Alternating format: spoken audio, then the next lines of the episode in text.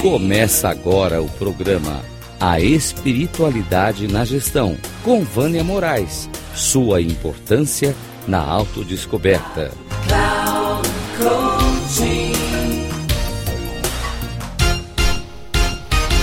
Olá, hoje o meu tema vai ser o pensamento. O pensamento é o maior atributo do ser humano e é ele que abrange os fenômenos cognitivos diferentes do sentimento e do ato da vontade. Por meio do pensamento é que percebemos a beleza, identificamos necessidades e sentimentos. Por intermédio do pensamento, podemos compreender o universo, perceber e descobrir os mecanismos internos para apoiar no nosso crescimento e evolução, assim como formas de resolvermos os desafios que enfrentamos a todo momento. Por meio do pensamento, podemos acessar o nosso self. Por meio do pensamento, podemos acessar nosso self. O pensamento é um conjunto de recursos inesgotáveis existentes na nossa alma, inseridos nos complexos mecanismos neurais, transformando em ideias por meio das sinapses que escondem os impulsos para que possamos nos comunicar internamente e depois externamente. O pensamento é que nos conduz às ideias e ao sentido de vida. Porém, se forem distorcidos e mal conduzidos, podem nos levar a conflitos e desordens emocionais graves. O pensamento pode nos levar à plenitude ou ao desespero, conforme o conteúdo psíquico que examinemos. As pessoas, de um modo geral, acreditam que pensam de forma consciente, coerente e congruente. Porém, não é percebido que grande parte dos pensamentos estão cheios de distorções que foram aprendidas ao longo da vida, porque vivemos infestados de pensamentos automáticos que surgem de forma repentina. Os pensamentos são baseados nas crenças que recebemos e que estão alojadas de forma profunda dentro de cada um de nós, e que estão sustentadas por uma lógica que é própria de cada pessoa e que para ela faz todo sentido. O pensamento os pensamentos distorcidos estão associados aos nossos sabotadores, e que todo ser humano tem dentro de si. Adiante, irei descrever os pensamentos distorcidos mais comuns que temos. O primeiro deles é que acreditamos que lemos a mente do outro, presumindo o que o outro pensa ao meu próprio respeito. Na CNV, podemos utilizar como uma avaliação que eu acredito que o outro pensa e sente a meu respeito, e que nós chamamos de pseudo-sentimentos. O segundo é querer adivinhar o que vai acontecer, baseada em suas próprias experiências e crenças. O terceiro é achar que vai acontecer uma catástrofe e que a coisa será tão terrível e insuportável que não saberá como irá viver. Um exemplo é acreditar que não poderá viver sem uma pessoa ou sem um emprego ou qualquer outra coisa que a pessoa acreditar que seja indispensável. O quarto são os rótulos. Quando se autocritica ou critica os outros com características generalizadas e que considera inquestionável. Um exemplo é o rótulo da boazinha, da chata, da insuportável e etc. Eu, particularmente, posso dizer para você que durante anos eu fui rotulada de a boazinha, porque eu não desagradava ninguém. E isso carreguei por muitos e muitos anos. O quinto, quando desconsidera o positivo, ou seja, acredita que as suas habilidades positivas. Que, o quinto quando desconsidera o positivo, ou seja, acredita que as possibilidades positivas que tem de si mesmo ou do outro, todos têm igual. Um exemplo é dizer: Ah, passei ou passamos nesta prova porque ela estava fácil. O sexto é o filtro negativo, ou seja, a pessoa é pessimista e raramente percebe o lado positivo. Na resiliência, no modelo de crença determinante do otimismo para a vida, está no padrão de comportamento da passividade. E eu costumo chamar que é o hard do desenho Lip Hard. Ó oh, vida, ó oh, céu, ó oh, mar, ó azar. A fala dele era essa: ó céus, ó vida, ó azar. O, o sétimo o sétimo é a generalização.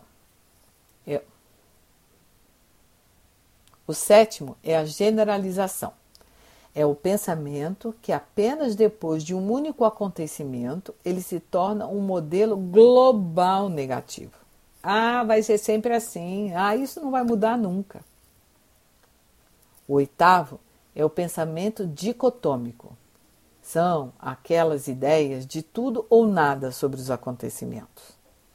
A pessoa só percebe duas alternativas diante das situações. Aí, diante de escolhas, não consegue ver sob outras perspectivas ou possibilidades. Por exemplo, ou ela ama ou ela odeia uma pessoa, por exemplo. O nono é deveres. É aquela pessoa que acredita que tudo deveria ser de alguma forma, ao invés de perceber como a realidade é e aprender a lidar com ela. Nesse lugar, também a culpa ou culpado, que na CNV chamamos do círculo vicioso da culpa, ou a linguagem alienada conexão, que é a do chacal. O décimo é a supervalorização do positivo exagera na característica positiva vivida em função da atividade ou ganhos que está tendo. Alguém faz um elogio, alguém faz um elogio a seu respeito e você diz que a pessoa é fantástica, maravilhosa. O décimo primeiro são os transtornos narcísicos, em que frequentemente atribui a si mesmo e somente a si mesmo todos os resultados esperados. Um exemplo é quando a pessoa se vangloria do que fez e diz: Ah, se não fosse por mim, nada disso teria acontecido. O décimo segundo é a personalização, quando a pessoa atribui a si mesmo uma quantidade desproporcional de culpa, falhas por situações negativas, sem conseguir ver que outras pessoas ou fatores também contribuíram para as situações. Um exemplo é quando o pai culpa a si mesmo que seu filho usa drogas, porque ele não foi um bom pai. O próximo é a culpabilização, que é o décimo terceiro, quando ele e a pessoa colocam o pro problema fora de si, ou seja, não se considera responsável e sim as outras pessoas pelo que aconteceu com ele. Um exemplo é a pessoa acreditar que a demissão dela foi conspiração de colegas de trabalho. O décimo quarto é a orientação regressiva. Fica focado no passado, achando que poderia ter feito diferente, ao invés de ver o que aprendeu e seguir em frente para fazer melhor da próxima vez. Um exemplo é quando se culpa e diz para si mesmo que não deveria ter falado ou feito o que fez, ou poderia ter feito diferente. Ah, eu não devia ter feito isso. Ah, como eu poderia ter feito diferente? O décimo quinto é o se. E se? Vive questionando. E se acontecesse isso ou aquilo e não consegue perceber nenhuma resposta satisfatória? E aí a pessoa paralisa, não faz nada, fica muda.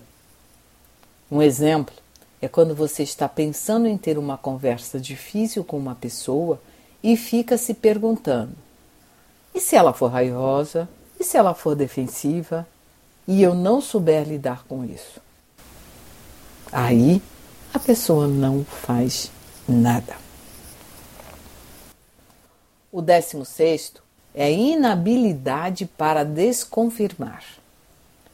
Essa pessoa tem crenças estruturais rígidas, tão profundas que não é capaz de ver novas evidências, pois ela rejeita todas que poderiam contradizer seus pensamentos distorcidos.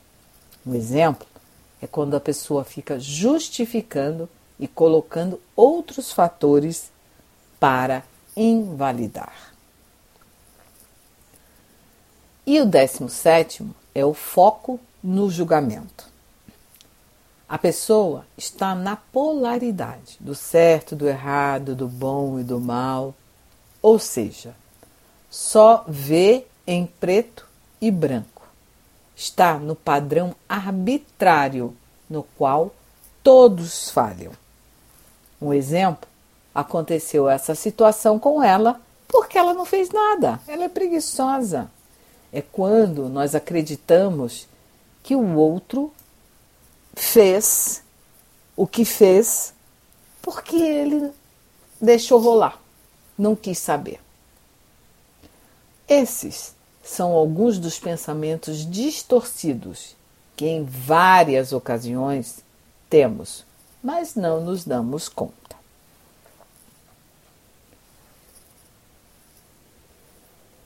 Ver também é desafiador, porque dessa forma a pessoa precisa olhar o problema de frente, sem colocar debaixo do tapete. Além dos pensamentos distorcidos, será importante ver quais os sabotadores estão alinhados com esses pensamentos distorcidos para que a pessoa possa ressignificar. Como eu já coloquei anteriormente, nós temos 10 sabotadores. Nós temos o crítico, nós temos o hipervigilante, o hiperracional, a vítima, o controle, o prestativo, o esquivo o hipervigilante, tá? As crenças que recebemos de nossos pais, professores, amigos, pessoa em quem acreditamos sejam importantes em nossas vidas, não as queremos decepcionar.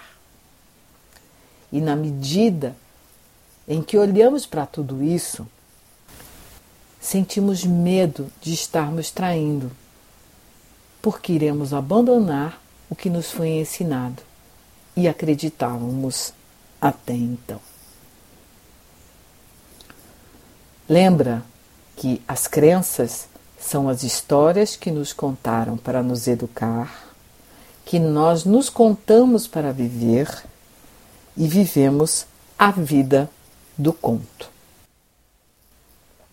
O importante será olhar que isso faz parte de você e da sua história, que você continuará com elas dentro de você, mas que você não precisa segui-las e sim poderá criar suas próprias histórias daqui para frente, deixando essas guardadas dentro de você.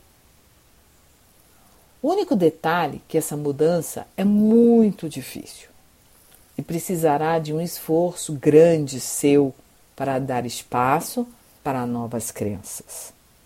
E na medida que você conseguir, vai poder perceber que sua vida irá ficar mais leve. Adiante, um breve parágrafo das bases neurais dos nossos pensamentos. O processo do raciocínio se utiliza de um sistema de vias duplas sendo a via ventral e a via dorsal.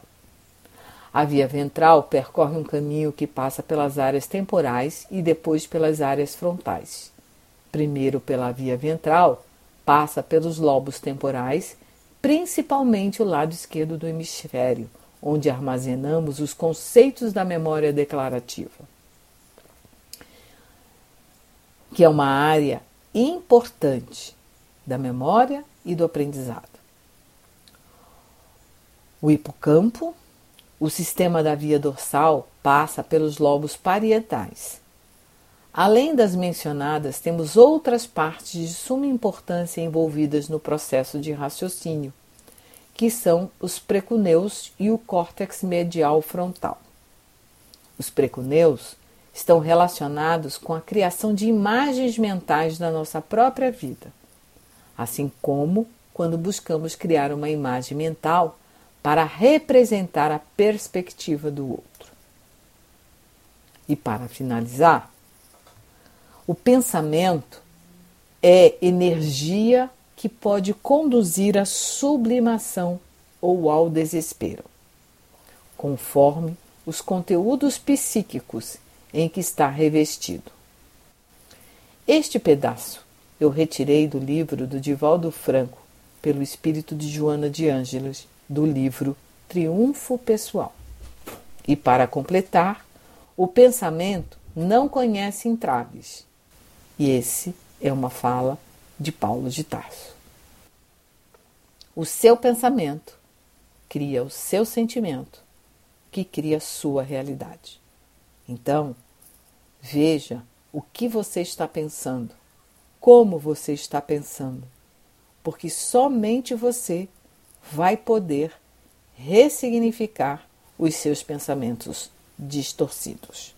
Um grande abraço, Vânia Moraes Troiano.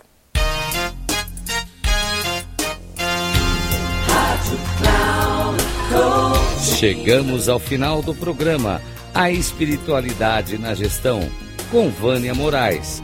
Sua importância na autodescoberta.